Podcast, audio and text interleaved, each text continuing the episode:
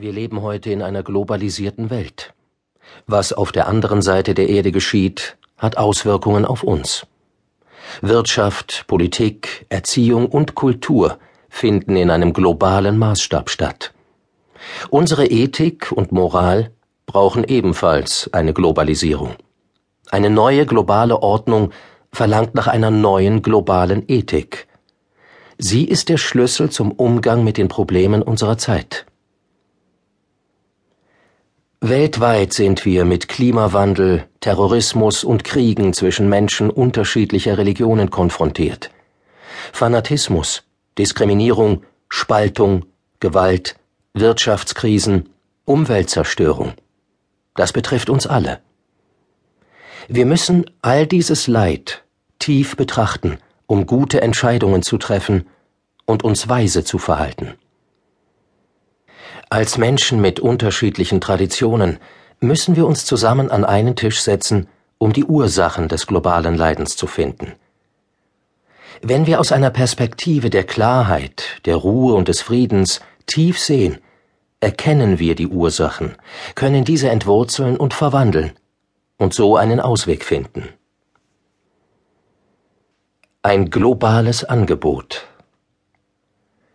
wir Menschen leben in sehr unterschiedlichen Kulturen und Nationen, mit eigenen Werten, Verhaltensweisen und Kriterien, was ethisches Handeln betrifft. Wir brauchen unsere gesamte kollektive Weisheit, um global geltende ethische Normen zu entwickeln. Unter Einbeziehung aller Völker und Traditionen können wir eine globale Ethik erschaffen, die auf gegenseitigem Respekt gründet. Auch heute noch ist die Religion für viele Menschen die Basis ihrer Ethik.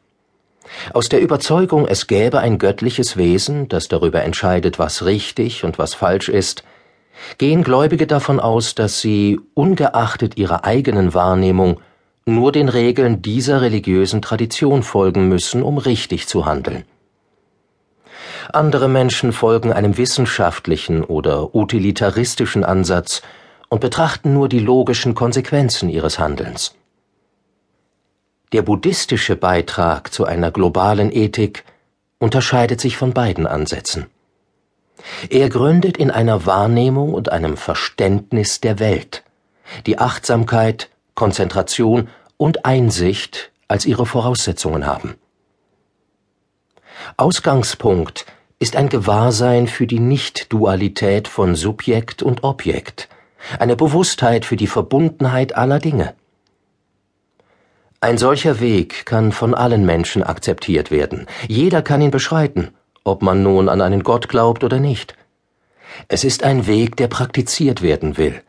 Und wenn Sie das tun, werden Sie sehen, dass er Ihnen größere Freiheit schenkt. Buddhistische Ethik im Alltag anwenden. Während des Vietnamkriegs haben wir den Begriff engagierter Buddhismus geschaffen. Viele von uns haben während des Krieges als Mönche, Nonnen und Laien Sitz- und Gehmeditation praktiziert. Dabei hörten wir die Bomben fallen und die Schreie der verwundeten Kinder und Erwachsenen. Meditieren bedeutet auch wahrnehmen, was geschieht. In unserem Umfeld geschah Leid an vielen Menschen und ihr Leben wurde zerstört. Wir nahmen all das wahr, und uns bewegte der Wunsch, etwas zu tun, um das Leid in uns und um uns herum zu lindern. Wir wollten für andere da sein und gleichzeitig Sitz- und Gehmeditation praktizieren. Denn sie gaben uns die innere Stabilität und den Frieden, die wir brauchten, um den Tempel zu verlassen, Hilfe zu leisten und Leid zu lindern. Achtsam gingen wir Seite an Seite mit dem Leid an die Orte, wo die Menschen im Bombenhagel um ihr Leben liefen. Wir praktizierten achtsames Atmen, während wir uns um die durch Gewehrschüsse oder Bombeneinschläge verwundeten Kinder kümmerten.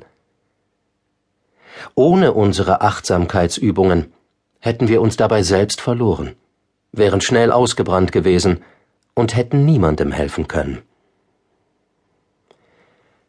Aus dieser schwierigen Situation heraus entstand engagierter Buddhismus. Es ist nicht einfach ein Buddhismus, der soziale Probleme einbezieht. Engagierter Buddhismus bedeutet dass wir Achtsamkeit praktizieren, wo immer wir